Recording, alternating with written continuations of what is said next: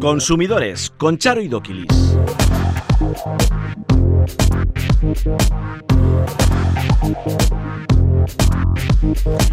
Egunon, muy buenos días, ¿qué tal están? Sean bienvenidos un día más a Consumidores.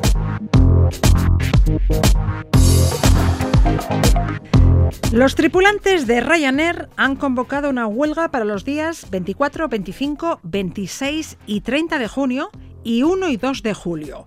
Y Lufthansa ha cancelado cientos de vuelos en julio. ¿A qué tenemos derecho si nos vemos afectados?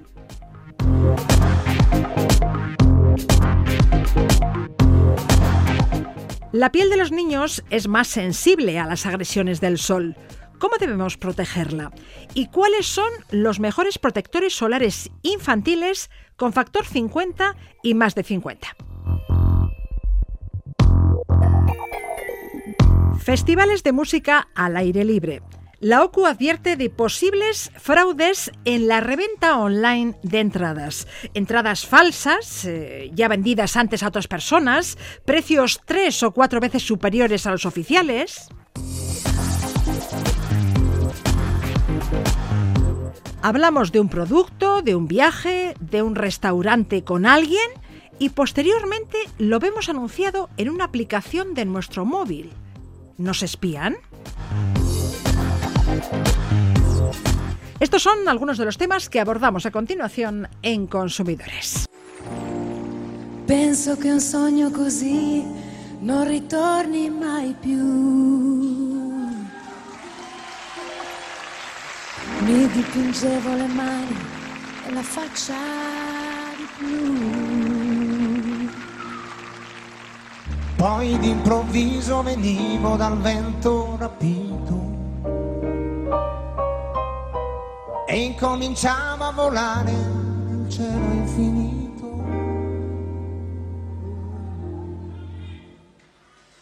Volare,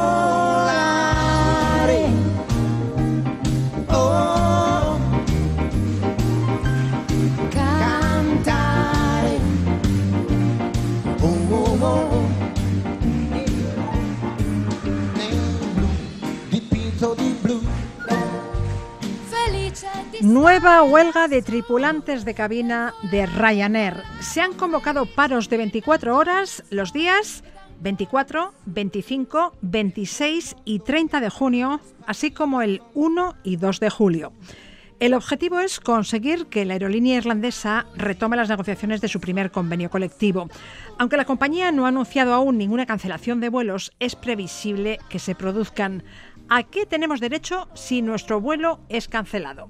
Se lo preguntamos al secretario general de FACO Consumidores en Acción, Rubén Sánchez. Rubén, ¿qué tal?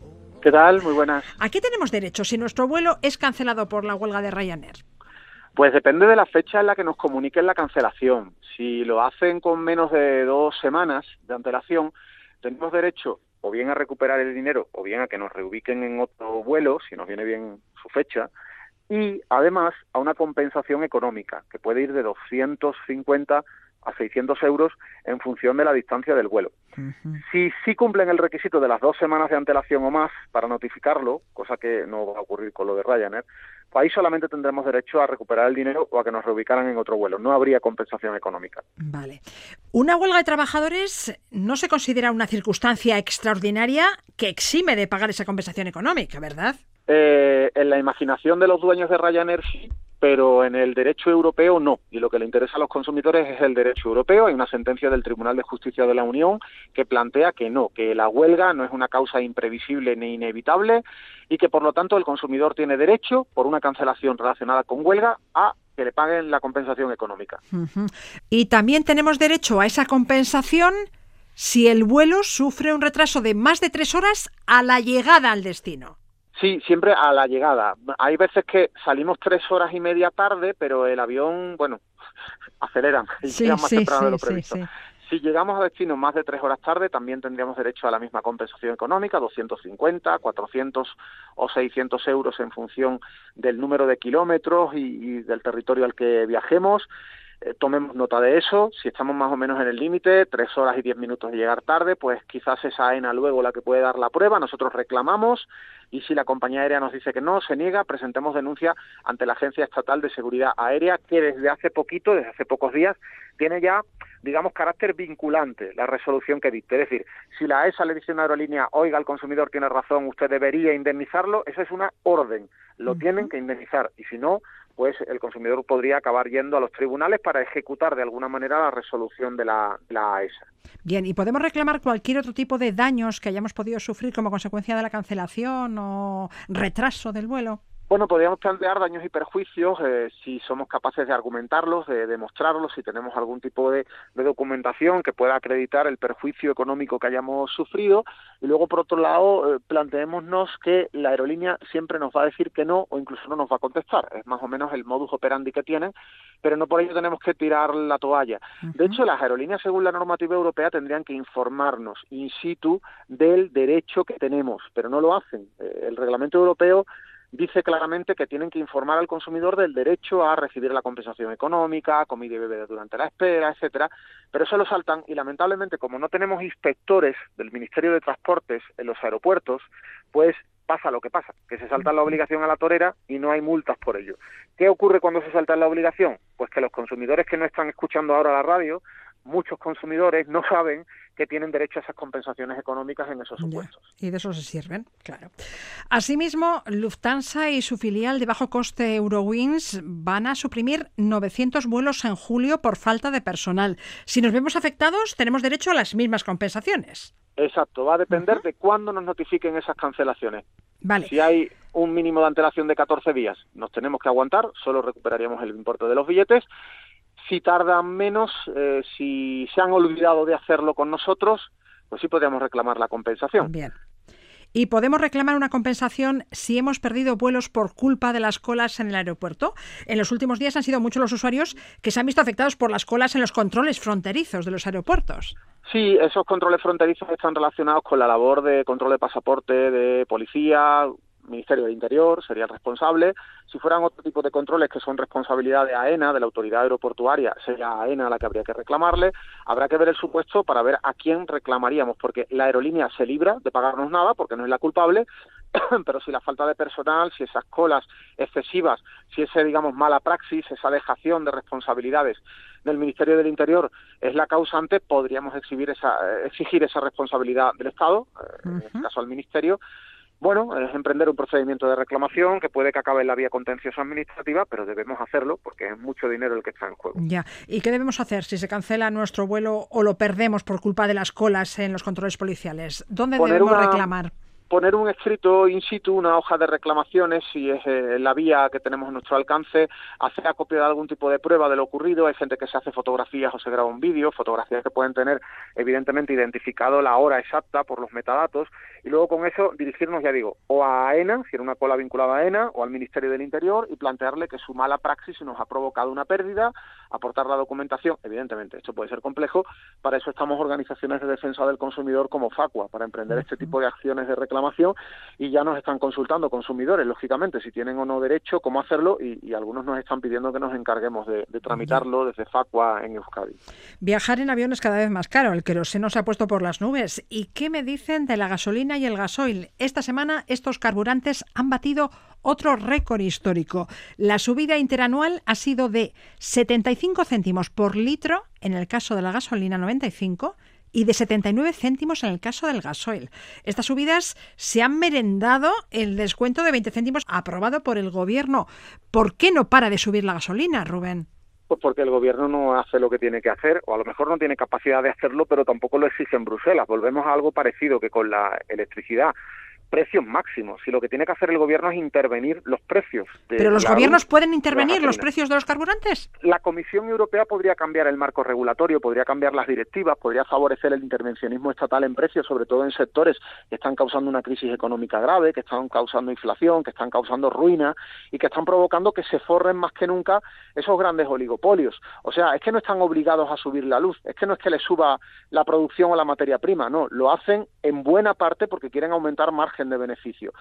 la Comisión Europea debería cambiar las reglas del juego, pero si ningún Estado miembro le pide a la Comisión Europea que cambie las reglas, pues no lo va a hacer. Al menos que España, eh, que el Gobierno de España públicamente plantee que quiere un cambio y formalmente le pida a la Comisión Europea que le permita, por ejemplo, un sistema de intervención en precios de los combustibles. Es que, mira, ya nos encontramos, por ejemplo, esta semana, veíamos el lunes en Navarra una gasolinera, la que marca el récord en España, la gasolina a 2 euros con 39 céntimos. Sí, es que podemos yoki, llegar a superar ¿no? los 3 euros. Sí, sí.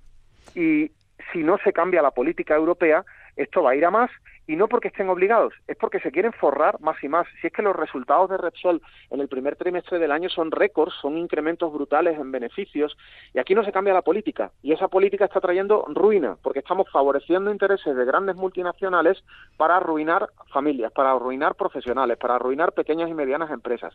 Y no pasa nada, aquí se pueden forrar los grandes y se pueden endeudar, empobrecer o arruinar los pequeños, y parece que aquí en Bruselas eso da igual, porque gobiernan en favor de esos grandes lobbies, en lugar de cambiar, como digo, las reglas regulatorias y permitir que un Estado pueda decir al sector, oiga, le pongo un tope de un euro y medio a las gasolinas y esto es lo que hay. Hoy España no puede hacerlo, pero por lo menos, insisto, que el gobierno de España diga formal y públicamente que quiere ese cambio regulatorio. No tenemos claro, por ejemplo, si el Partido Socialista aboga por esa política de intervencionismo estatal en precios, que teóricamente es una política de izquierdas.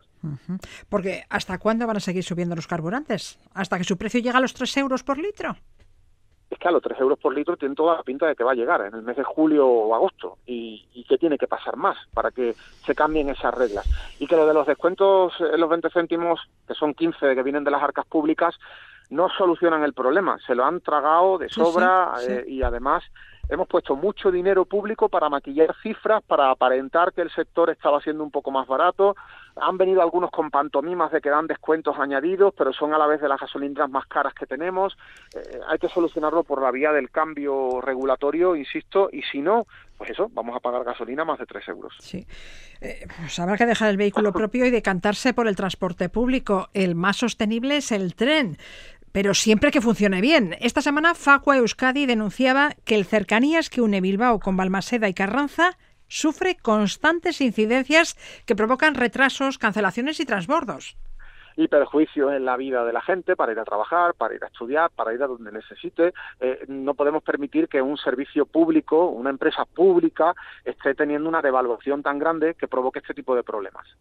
Confiemos en que Renfe resuelva estas anomalías para que los vecinos y vecinas de Encartaciones puedan hacer uso de este transporte público con normalidad, sin sorpresas desagradables. Rubén Sánchez, secretario general de FAO Consumidores en Acción, mil gracias. Un abrazo, hasta otra. sunny. Yesterday my life was filled with rain. Sunny, you smiled at me and really.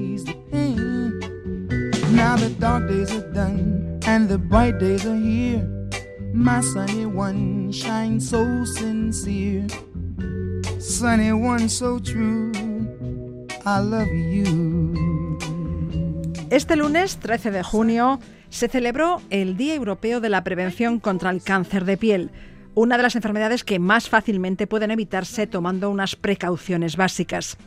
La radiación solar causa daño en la piel, un daño que se acumula. Así, tras años de exposición, pueden aparecer arrugas, manchas, trastornos en la pigmentación y lesiones precancerosas o cancerosas. Y para evitar esos daños basta con protegerse debidamente. Y todos debemos hacerlo, grandes y pequeños. Hoy nos detenemos en estos últimos. Los niños juegan al sol y pueden pasar horas bajo sus efectos sin notarlo. Sin embargo, su piel es más sensible a las agresiones del astro rey debido a que sus mecanismos de defensa cutánea se encuentran aún inmaduros. A continuación, hablamos de la protección solar de los niños con Javier Cerero, pediatra de IMQ. Javier, bienvenido. Hola, buenos días. El sol es beneficioso para todos, también para los niños, pero tomado con cautela y precaución. ¿Por qué necesitan los niños el sol y cuánto sol necesitan? Pues realmente los niños no necesitan mucho sol. Eh, la exposición solar eh, de los niños todavía, toda la vida se ha relacionado con la vitamina D y el raquitismo, que es una patología de la infancia prehistórica y propia de los países nórdicos y no de los países mediterráneos. Todo el mundo sabe que eh, la vitamina D se activa a través de la luz solar, pero no hace falta que haya un sol directo, puede ser simplemente exposición a la luz. ¿eh? De hecho, por ejemplo, la Comisión Europea eh, dice que los niños que nacen en países del sur de Europa con 15 minutos de pasear al día les es suficiente y no necesitan tomar vitamina D, que es una, una, suplementación que se hace habitualmente en los recién nacidos. Entonces, ¿los niños necesitan sol? Pues necesitamos sol para nuestra salud mental y sobre todo aquí, que es que no lo vemos. Pero, aparte de esto... Necesitan luz y con 15 minutos es suficiente. Con 15 minutos de paseo, no hace falta que sea una luz solar ya, directa. Ya, ya, ¿eh? ya, Entonces, eh, ¿hace falta sol? Hace falta sol para el ánimo y para la mente. Hace falta sol para para la salud, para la salud mental.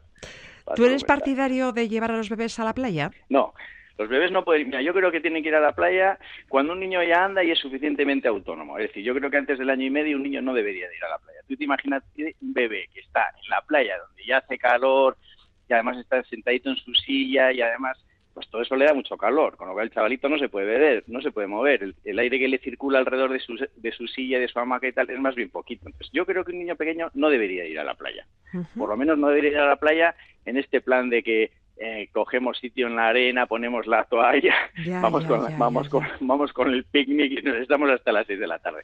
Ahora, ¿que quieres llevar a tu niño un ratito por la mañana pues eso, evitando las horas donde más sola y que es entre las 10 de la mañana y las 4 de la tarde y le quieres llevar un ratito pues para jugar con él y tal, vale, un ratito. Pero un ratito. ¿eh? Y fuera pero de hasta el primer año y medio o hasta los dos primeros años. No, yo te diría que entre los 18 meses un niño, un niño no debería ir a la playa si, si tiene que estar sentado en una maquita. Un niño Vale. debe, podría ir a la playa, se empieza a deambular, a correr, o sea, eso es autónomo. tener- Bien. Exactamente, cuando es autónomo. O sea, para eso ya tienes que tener un chavalito que ande bien. Yo, hombre, para cada niño es un poquito diferente, pero yo lo, yo pondría en los 18 meses, Bien. más o menos. ¿eh? Y a partir de entonces es necesario protegerles con crema de filtro solar y medidas físicas. Conviene ponerles gorro, gafas, Mira, vamos a ver, camisetas. Vamos a ver, el cáncer de piel eh, está directamente relacionado con la cantidad total de radiación solar que acumulas en tus primeros 18 años de vida. Es decir, eh, la radiación solar se va acumulando en la piel. Yo le oí una vez a un dermatólogo americano decir que esto es como un vaso de agua. El vaso de agua además tiene diferente tamaño según cada, cada, cada individuo, porque cada individuo tiene una, un tipo de piel diferente. Y cuando el vaso se llena, adiós, has hecho parda. Y si te quemas, adiós. Entonces, ¿qué hay que hacer? Pues no es ponerse mucho al sol. Es decir, los, los, vuelvo a repetir que el, el cáncer de piel va a tener relación sobre todo con la cantidad total de sol que has recibido en tus primeros 18 años de vida. Pero, a ver, es que esto del sol es un poco engañoso porque el cáncer de piel no está directamente relacionado con la exposición solar, sol como tal, sino luz, luz. Y mm, hay una radiación ultravioleta que es la A, que es con la que, contra la que menos nos podemos proteger, contra la que las que nos protegemos, los filtros solares nos protegen contra la radiación ultravioleta B, que es la responsable de la quemadura, de la, del colorcito este bronceado. Pero la A, los filtros solares nos protegen bastante poco frente a la radiación ultravioleta A. Y la radiación ultravioleta A es capaz de atravesar las nubes, es capaz de atravesar los cristales, y esta también se va acumulando a lo largo del tiempo. O sea, que no hace Entonces falta hay que haya- poner medidas físicas. Hay que ponerse un gorro, gafas, camiseta. Efectivamente, ¿eh? Claro, efectivamente. claro. Pero te vuelvo a repetir que no solamente hay que protegerse del sol directamente que tú ves, sino de la luz solar, Ya. incluso en días nublados. Es decir, Ya, gente ya, que hace actividad física al aire libre, incluso en días nublados, pues también tiene que tener, eh, también se debería de aplicar protección solar, porque hay, hay una radiación ultravioleta que es la A, que es la que atraviesa la nube, que también es fototóxica a largo plazo, contra los que los, las cremas, los protectores solares nos protegen poco y que te- también se acumula a lo largo del tiempo, ¿vale? Con lo cual la gente debería concienciarse de que no solamente hay que protegerse los días que hace sol, sino los días que están nublados también, sobre todo si haces actividad física al aire libre. También los niños, evidentemente. Por supuesto. por y supuesto. al niño también hay que protegerlo bajo la sombrilla, ¿verdad? Ya, pero tú ten en cuenta que en la sombrilla, que es la, una cosa que la gente me pregunta mucho, en la sombrilla hay radiación ultravioleta, es decir, el ojo humano es capaz de percibir luz en el espectro visible entre el rojo y el violeta, pero no el ultravioleta. Es decir, el perro sería capaz de ver que debajo de la sombrilla hay luz, porque posiblemente él ve radiación ultravioleta. Es decir, debajo de la sombrilla te quemas. Porque tú no ves luz, pero hay luz ultravioleta. Entonces yo tengo muchos niños, bueno, muchos niños no, pero tengo unos cuantos casos de bebés pequeñitos que han estado debajo de la sombrilla y se han achicharrado porque debajo de la sombrilla hay radiación ultravioleta. Entonces tú no la ves, pero hay. Y no te digo nada si encima vas a un sitio donde hay muchísima reverberación, como es la playa. En la piscina o en el, en el monte hay menos reverberación, o sea, se refleja menos la ultravioleta. Pero en la playa muchísimo. Entonces, ¿debajo de la sombrilla está, está seguro el niño o no? No está seguro. Debajo de la sombrilla un niño tendría que estar también con su camiseta. ¿El gorro es importante? Yo creo que el gorro no es importante en un niño que tenga pelo. En el que no tiene pelo, sí. ¿eh? Porque luego hay otro factor que hay que tener en cuenta, que es el calor. La gente se preocupa mucho del sol y tal, pero no se preocupa mucho del calor. Hay que hidratarlo. Esto de la, insolación, que, que, la gente relaciona directamente con la exposición al sol, la insolación te puede ocurrir en una habitación cerrada donde haya mucho calor. La insolación es cuando el organismo ha superado su capacidad de pérdida de calor. Entonces, eh, al niño hay que tenerle eh, bien fresquito, dándole líquidos continuamente, a poder ser en un sitio ventilado, este es otro factor que hay que tener en cuenta. Todos hemos oído hablar de estos niños que han estado encerrados en un coche y casi, casi se mueren, ¿no? Conviene ponerles también gafas, ¿verdad? Gafas de sol. Claro, hay que proteger la retina de la radiación ultravioleta, efectivamente. ¿Eh? incluso a niños pequeñitos. A ver, todo esto también depende un poquito del entorno en el que estés.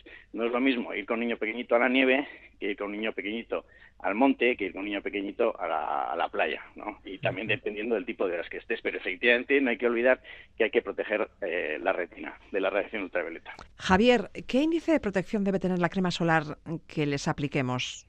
Pues mira, esto del índice de protección es un poquito engañoso, porque a pesar de que los factores de protección van aumentando 30, 50, 70 total, eh, está comprobado que a partir del factor de protección 30 la, protección aumenta muy poquito, es decir, la curva de protección se aplana muchísimo, o sea, el, incremento en la protección aumenta muy poquito. Eh, ¿Cómo se mide la protección solar? El índice de protección solar quiere decir ¿Cuánto tiempo tarda la piel en ponerse roja frente a una luz de xenón, que es el patrón, con crema y sin crema? El 30 quiere decir que tardas 30 veces más. Y el 50, pues que tardas 50 veces más. Pero claro, todo esto va a depender del tiempo de exposición, de la intensidad de la exposición y de la cantidad de crema que te des, porque habitualmente los test están hechos con mucha cantidad de crema y la gente no se da mucha cantidad de crema. Y hay que ser generoso con la crema, no hay que recanear en protector solar. Efectivamente. Uh protección solar, eh, bueno, pues mínimo 30 y luego hay otra cosa que hay que tener en cuenta, que es que los, los, factores de protección son de dos tipos, físicos y químicos. Bueno, hay unos nuevos que aparecen ahora, que son los biológicos, que son eh, antioxidantes y tal, pero básicamente tenemos los físicos y los químicos. Los niños pequeñitos, por debajo de 5 años, deberían utilizar factores físicos, es decir, que bloquean la luz solar, que no dejan pasar nada y los químicos, para que son los que utilizamos los mayores, pues ya dejarlos para niños un poquito mayores. Los físicos son esos que tú te das y cosméticamente son muy feos porque se quedan blancos. Pero esos son los que deberían de usar los niños pequeñitos. Habitualmente los botes de esos factores de protección son de color blanco frente al resto de, fotoprotectores que son de color naranja. ¿eh? Un niño de menos de seis años, perdón, de seis meses, no se le debe aplicar fotoprotector porque puede ser tóxico para la piel. Entonces, a partir de los seis meses sí. Esto quiere decir que esto de ir paseando con el niño y eh, quitarle la ropita para que le dé el sol en las piernas y en los brazos y tal, que es una cosa que se ha hecho mucho, pues es una cosa que no se debería hacer. Es decir, no se debe exponer directamente al sol a los niños pequeños. Que te dé el sol paseando, sí, pero mientras vas por la sombrita.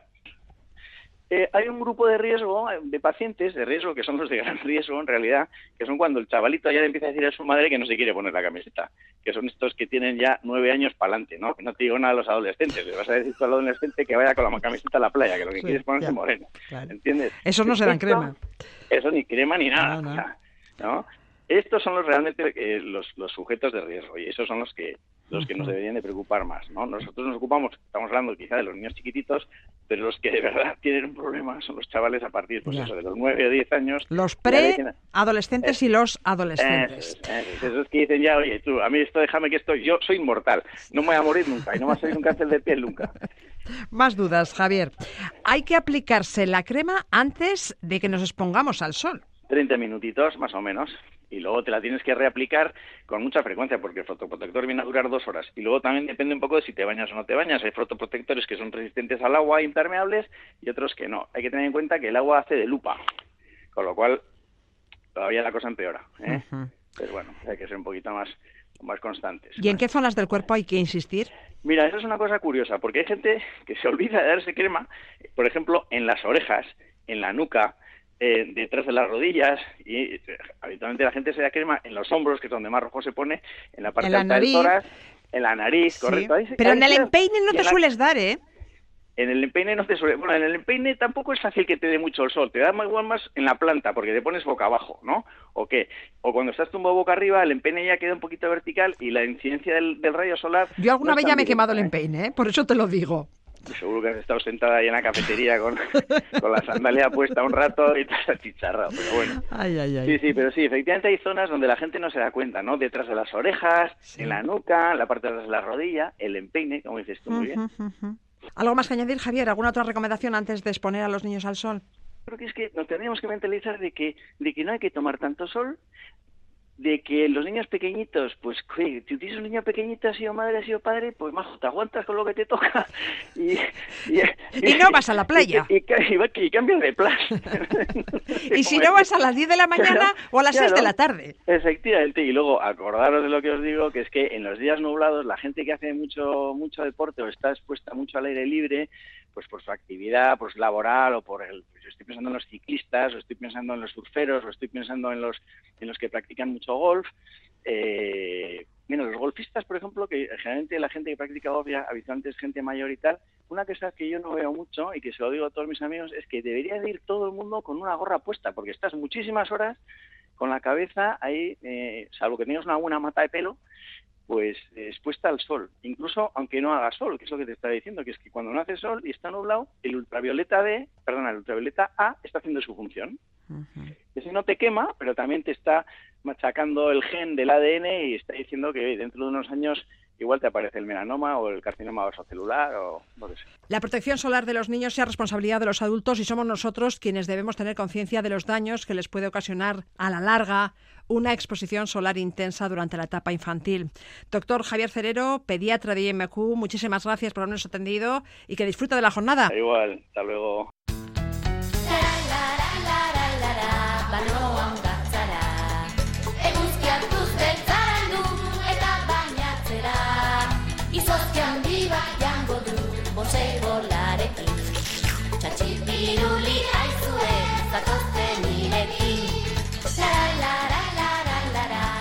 Hay que proteger a nuestros pequeños y pequeñas de las radiaciones solares con camisetas, viseras, gafas de sol y con cremas y lociones.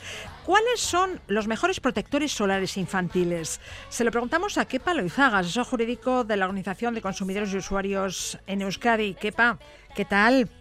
Muy bien, claro. Un año más, la OCU ha realizado un estudio comparativo de una veintena de productos específicos para niños con factor de protección 50 y más de 50. ¿Y cuáles son los resultados? ¿Todos tienen el índice de protección anunciado?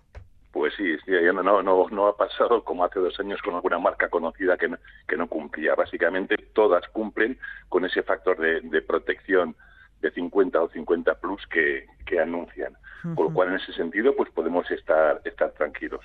Este Hemos año, además, habéis rastreado el uso de dos filtros solares químicos cuya inocuidad no está clara, según el Comité Científico de Seguridad de los Consumidores de la Unión Europea. Son el ormosalate y el octocrilene. ¿Habéis encontrado estos filtros en las cremas solares infantiles analizadas? Sí, sí, en nueve de esos 21 protectores solares que hemos analizado aparecen ellos.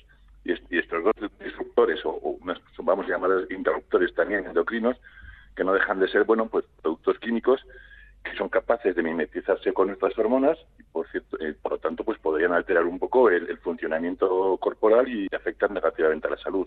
Entonces, hombre, son dos compuestos que entendemos que no tendrían por qué estar en estos factores de protección solar y sobre todo pues para para miembros, eh, para pequeños, aunque bueno, aunque, aunque son- estamos hablando de cremas solares infantiles, pero también valen para adultos, por supuesto. ¿eh? Bueno, no está demostrado eh, que estos filtros sean nocivos, pero por seguridad se podría evitar su uso hasta que se demuestre que son inocuos, ¿no? ¿No te parece? Así es, básicamente es el, el principio de, de precaución. Esa inocuidad de los mismos está entredicho y hasta que no esté la, la, la cuestión pues claramente pacífica, cla- claramente resuelta, pues no deberíamos utilizarlos con, con, con niños. Los protectores solares han ido modificando su composición para ser cada vez más sostenibles, pero no debemos olvidar que contienen productos químicos, como decíamos, nada beneficiosos para el medio acuático. ¿Hay alguno que es inocuo para el medio ambiente? Pues mira, básicamente, además de las características químicas de, protección solar, eh, analizamos químicamente todos los protectores y vemos que se sigue abusando de estos filtros químicos que, como tú bien dices, son perjudiciales para los medios marinos, ¿eh? más perjudiciales que otros, pues porque tendrían tener óxido de zinc o dióxido de, de titanio, ¿no? Y solo uno de estos filtros ecos, por así decirlo, pues tiene un nombre impronunciable. impronunciable. Ya no es lo mismo que sea latino que sea inglés, es, impronunciable. Pero sí tenemos que quedar, porque al final quedan unas pantallas encima del agua, no se, ve a simple vista y tenemos que tener también cuidado con el, con el medio ambiente. Bueno, y tras lo dicho, ¿cuáles son los mejores protectores solares infantiles con factor de protección 50 y 50 plus? Pues mira, nosotros recomendamos dos, uno de Nivea y uno de Garnier. Si vamos a Nivea, es el Nivea Baby Sun Kids Sensitive de protección 5 en 1. De este tiene la protección 50 Plus y con también 50 Plus tenemos el Garnier de Vial, el Advanced Kids son los, los que recomendamos por calidad-precio dentro de estas cremas de, alta protección para niños. Nivea Baby Sun Kids Sensitive Protect 5 en 1, 50 Plus, y Garnier Delial Sensitive Advanced Kids 50 Plus son las mejores cremas protectoras solares infantiles, bueno, y de adultos también. Sí, sí, no, sí, a ver, si, si, les protege a los niños... También pues, protegen a nosotros. exactamente. Más cosas.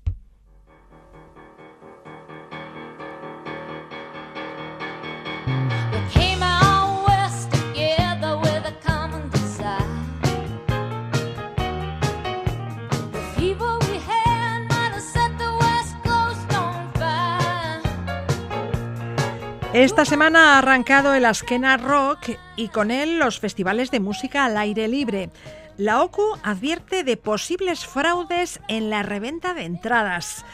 Kepa, incluso páginas web aparentemente legales han sido objeto de quejas por venta de entradas falsas y comisiones abusivas, ¿no? Sí, sí, así es. El otro día nos vino alguien en la delegación que se despedía a Serrat, tocaba en, en Bilbao, y claro, esta mujer había comprado pues por seis veces más la entrada de lo que valía la oficial. Claro, se me dice, pero yo he metido una página, una página oficial, digo, ya, pero te has metido una página de reventa. Cuidado con las páginas de reventa online que como tú bien dices, pues bueno, tienen unas comisiones abusivas, venden a veces entradas falsas que incluso ya han sido vendidas a estas personas y por unos precios tres o cuatro veces superiores, ¿no? Ya, vosotros desaconsejáis la compra de entradas en una web de reventa. pero... A nosotros no, nos gusta la reventa, ni, ni, la física, que esa por lo menos está, está regulada, la que se hace en, la calle, pero claro, con esta reventa online, para empezar, no tenemos eh, regulación, hay empresas bastante famosas, por ejemplo, Viagogo, pero claro, no deja de ser una empresa británica que tiene domicilio en Suiza. Pues como para ir, como para a buscarla luego, ¿no? Como para reclamar. Ya, nos gustan las webs de reventa, pero bueno, si aún así decidimos comprar una entrada en una web de reventa, ¿en qué debemos fijarnos? ¿Qué hay que tener en cuenta? Bueno, si, si asumimos, como tú bien dices, bueno, bueno, pues me sigue interesando esta entrada para este concierto, pues venga. Lo que tenemos que mirar básicamente, vamos a comprobar que la web elegida pues tiene el logo del, candadito junto a la eh, URL. O sea, que no sea una página pirata, por lo menos de reventa, pero, pero oficial, ¿no? Y una vez dentro, pues vamos, tenemos que buscar pues que se incluya el número de identificación fiscal junto con el nombre de la empresa pues para si tenemos que reclamar. También es bueno ver las, las condiciones en los términos de contratación. Porque muchas veces dices, bueno, si ese concierto se, se suspende y yo he pagado 400, me dicen, no, no, a usted solo vamos a devolver el precio oficial, 50, los 50 euros. Pero todo ese plus de reventa lo acabas perdiendo, ¿no? y también evitar hacer los pagos mediante transferencia. Vamos a intentar hacerlos con una tarjeta, que bueno, que eso creo que luego nos permitan pues controlar los, los pagos. En las webs de reventa te pueden cobrar lo que les dé la gana. No hay límites. Así es, es una reventa pura y dura, porque básicamente lo que buscan es gente que tenga entradas oficiales y ellos hacen como de mediador, pues para venderles a alguien que está dispuesto a pagar algo más por esa entrada. Ya, ya. Entonces, claro, si se suspende el concierto o se retrasa... No te devuelven lo que has pagado, ya. No, no, exactamente. Mucho cuidadito con, con eso. Bien, la reventa callejera está regulada el recargo no puede ser superior al 20% del precio de la entrada. En el caso de la reventa de entradas por Internet, no hay una normativa al respecto. No, hay una normativa ni hay un límite. Y claro, ¿y de eso se valen? Exactamente. Pues eh, compran entradas a precios normales y luego las van revendiendo y según las van vendiendo, las van subiendo de precio, lógicamente, porque han encontrado un filón, un mercado. Tras lo dicho, solicitáis al Ministerio de Consumo el desarrollo de normas específicas que regulen la venta de entradas por Internet. Sí, sí, pero ojo, no solo, no solo al Ministerio de Consumo, sino también a nivel europeo, quiero decir, porque al final hoy en día pues vas a coger entradas para cualquier concierto de Europa, de cualquier sitio. Hay que regular este tipo de, de páginas y poner las limitaciones y sobre todo pues que luego respondan ante la justicia si tenemos que hacer algún tipo de reclamación. Bueno, antes de acabar, ¿qué tal resultó la charla informativa del martes sobre el cártel de concesionarios? Bueno, pues ahí estuvimos unos valientes pasando un poquito, un poquito de calor. Gracias que gracias que tenemos aire acondicionado, pero sí vamos a hacer una acción colectiva. Tenemos más de 100 personas, 100.000 personas interesadas en ella y lo que vamos a buscar es que los tribunales, mediante los tribunales, todas estas marcas, concesionarios y consultoras, unas ciento y pico, pues devuelvan a, bueno, a, los, a los socios, a los, a los demandantes, ese dinero que en su día pagaron de más pues fruto de los acuerdos eh, abusivos y fraudulentos que tenían entre los concesionarios y las y las marcas. Pues no te molestamos más. ¿Qué Palo Izaga, asesor jurídico de la UCO en Euskadi, gracias por atendernos una semana más y a disfrutar. Exactamente, a disfrutar. Un saludo a todos. Un abrazo. Consumidores arroba,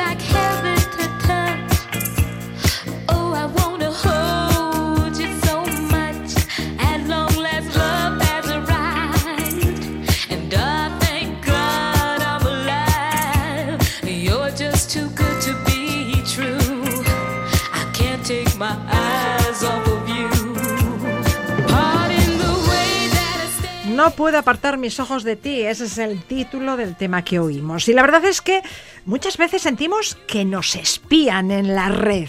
Han estado buscando maletas en una tienda online y al poco tiempo aparecen anuncios de maletas en todas las páginas web que visitamos. Qué curioso, ¿verdad? Yuri Kenner, ¿qué pasa? ¿Nos espían para conocer nuestros gustos e intereses?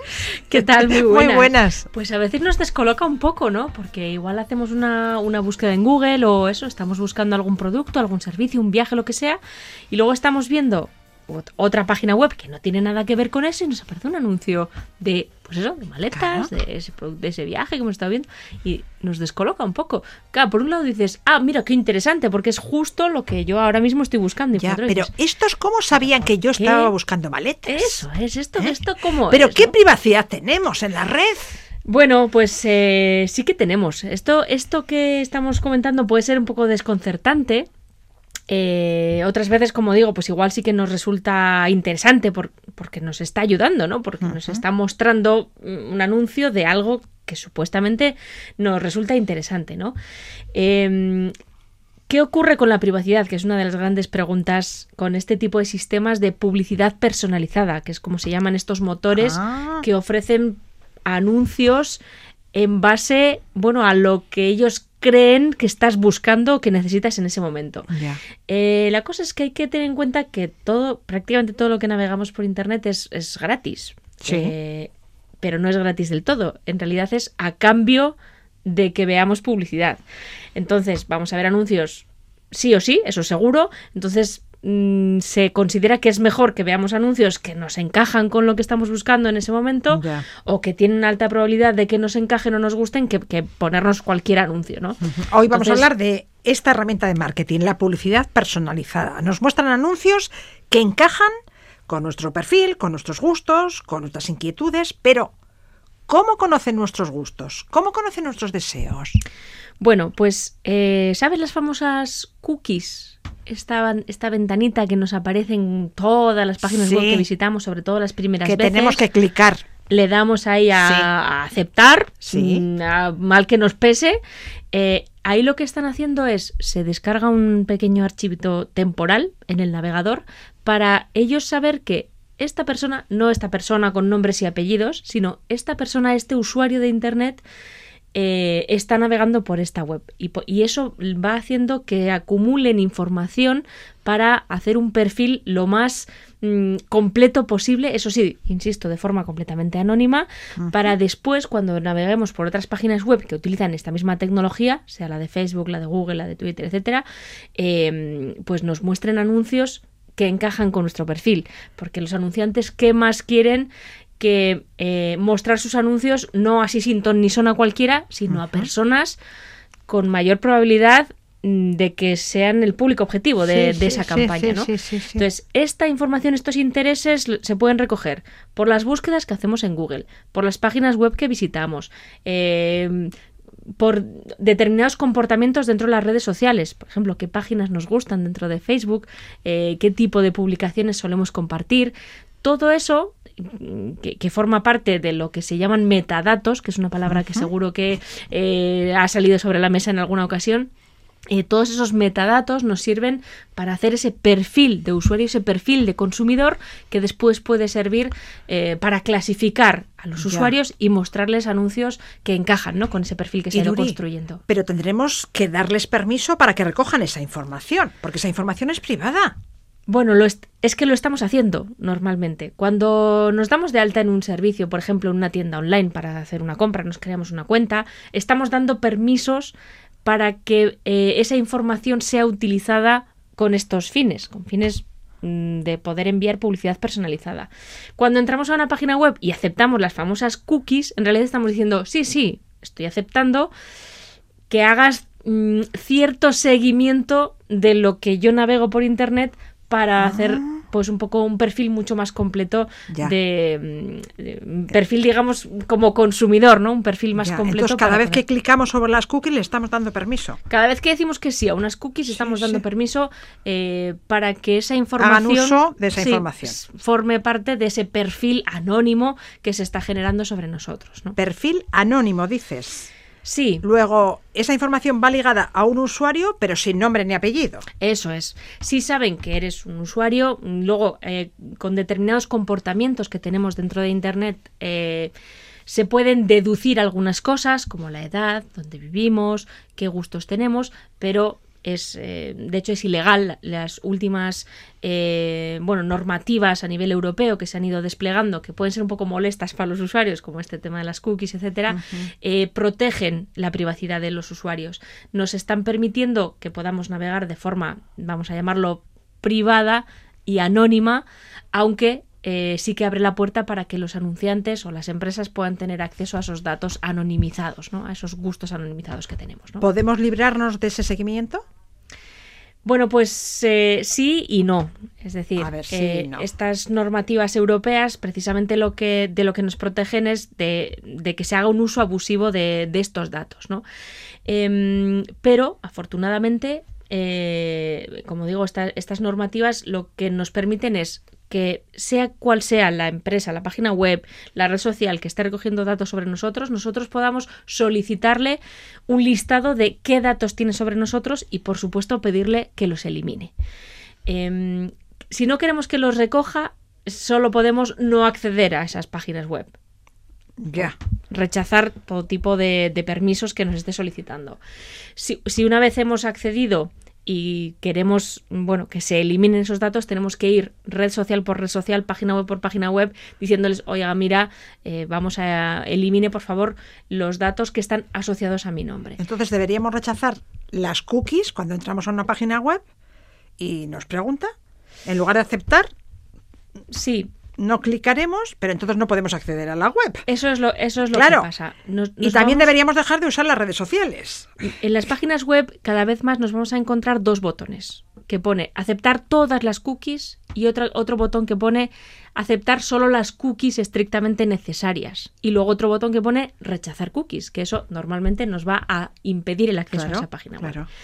Eh, cuando le damos a aceptar todas las cookies, damos permiso a más servicios. Por ejemplo, Facebook, o sea, estamos entrando a una página web que no tiene nada que ver, un blog, por ejemplo, y estamos eh, mm, ac- aceptando cookies de otras empresas, como puede ser Facebook, Google, etcétera. Si ponemos que sean solo las estrictamente necesarias, solo las que la web considera necesarias para garantizar una navegación fiable, eh, son las que vamos a aceptar un paso intermedio puede ser fijarnos bien y aceptar solo las estrictamente necesarias. Otra opción eh, sería lo que nuestro navegador llama borrar cookies, que lo podríamos hacer de forma, bueno, más o menos continua, para que no se acumule, para que ese perfil no se, no se vaya acumulando ni no se construya pues datos, miles y miles de datos sobre Ajá, nosotros, ajá. eh, insisto, anonimizados, pero que forman parte de nuestro perfil. El problema es que borrar las cookies también dificulta nuestra navegación por Internet, porque hay determinada información que no se va a guardar. Pues la- el historial. eh, el historial de páginas que hemos visitado, de- típicas contraseñas, nombres de usuario, etcétera, que normalmente nos gusta tener guardados para no tener que introducirlo cada vez, Ya, también ya, se ya. eliminan. ¿no? Entonces, a cambio de esas comodidades de navegar por Internet, pues estamos pagando Ya. este peaje, eh, que es que los anunciantes tengan un poquito más de información sobre nosotros para ofrecernos publicidad personalizada. ¿Cómo podemos saber qué información tienen de nosotros? Bueno, como decía, lo- la forma más fácil es acceder a cada una de esas redes sociales y Sí. solicitar informa- la información. Al cabo de un tiempo nos enviarán un pequeño archivo con todos los datos que tienen sobre nosotros. Voy a animar a nuestros oyentes a hacer un ejercicio que puede asustar un poco, que A es ver. Ver qué datos tiene Google sobre nosotros, teniendo en cuenta que Google es la página web más visitada de todos los tiempos a nivel mundial eh, y va almacenando las búsquedas que hacemos en Google. eh, las búsquedas que hacemos en Google Maps, lo que tenemos a través de otras páginas web que utilizan Google como identificador Me de está página. dando miedo. Cuidado, porque es- este ejercicio que voy a mm, pedir que los más valientes de nuestros oyentes hagan nos puede asustar un poco porque realmente creo que no somos conscientes de la información que se puede deducir sobre nosotros sin saber nuestro nombre y apellidos y sin que nosotros hayamos proporcionado información eh, de forma directa. Por ejemplo. Eh, por ejemplo, si vamos a... es una página que se llama adsettings.google.com, es decir, que sería, sería traducirlo de una manera como configuración publicitaria.google.com, ¿no? adsettings.com. Vamos a ver cosas que nos van a sorprender mucho. Por ejemplo, lo que Google deduce que es nuestra edad, nuestro sexo y dónde vivimos. No se lo hemos dicho, pero por nuestras búsquedas en Internet, nuestro comportamiento en, en la red, por esa famosa huella digital que vamos dejando, deduce todo esto que yo he hecho la prueba y es totalmente acertado. ¿Qué o cuántos idiomas hablo? ¿Qué intereses tengo? Deporte, moda, viajes, eh, eh, alimentación, que sea. El destino, los destinos de viaje, mis destinos de viaje favoritos. Si tengo o no teléfono móvil y qué modelo o qué terminal, qué marca. Si me gusta ir a restaurantes, a cines, etcétera. ¿Qué estilos de música escucho? ¿Qué géneros de películas y series son mis favoritos? ¿Qué tipo de noticias suelo leer?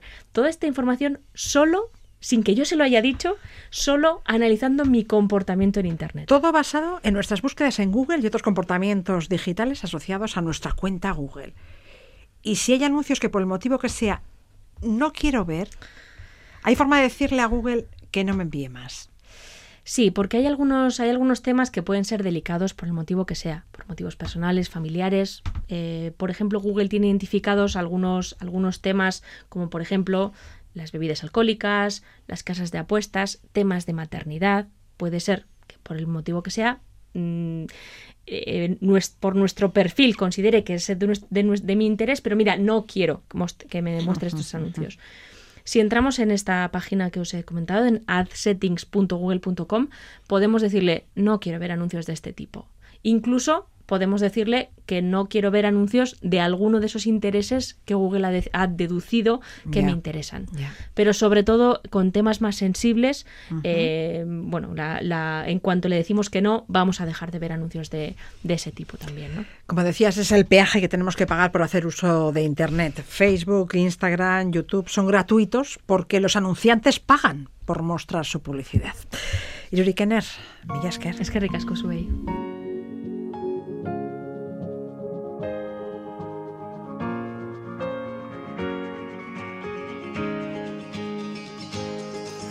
Zenbat aldiz marraztuko nuke zure besoetan etorkizuna? Zenbat aldiz aurkituko nuke zure usainaren oroitzapena?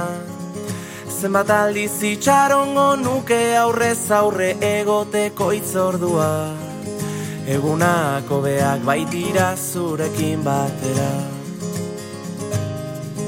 Zenbat aldiz emango nizuke kafe bat hartzeko dudan denbora? Zenbat aldiz asmatuko nuke zurekin egoteko aitzaki bat? Zenbat aldiz entzungo nituzke zure ahotik gure istorioak? Egunako beak baitira zurekin batera. Nos vamos ya y lo hacemos con Entol Sarmiento, ETS, banda que actuará el próximo sábado 25 de junio en Orduña, en el marco del festival benéfico AEFAT. Los fondos recaudados se destinarán a la investigación de la ataxia telangiectasia, enfermedad degenerativa y sin cura que sufren dos menores en Euskadi, uno de Vitoria y el otro de Orduña, la ciudad de Vizcaya. Datornastre arte eta ondo izan.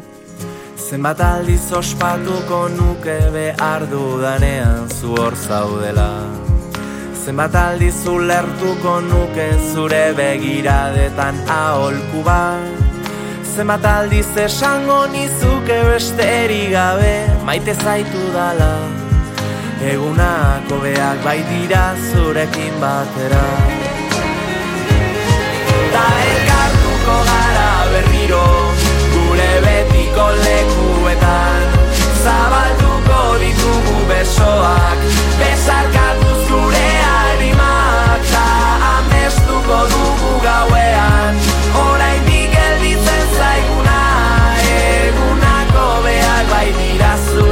my better.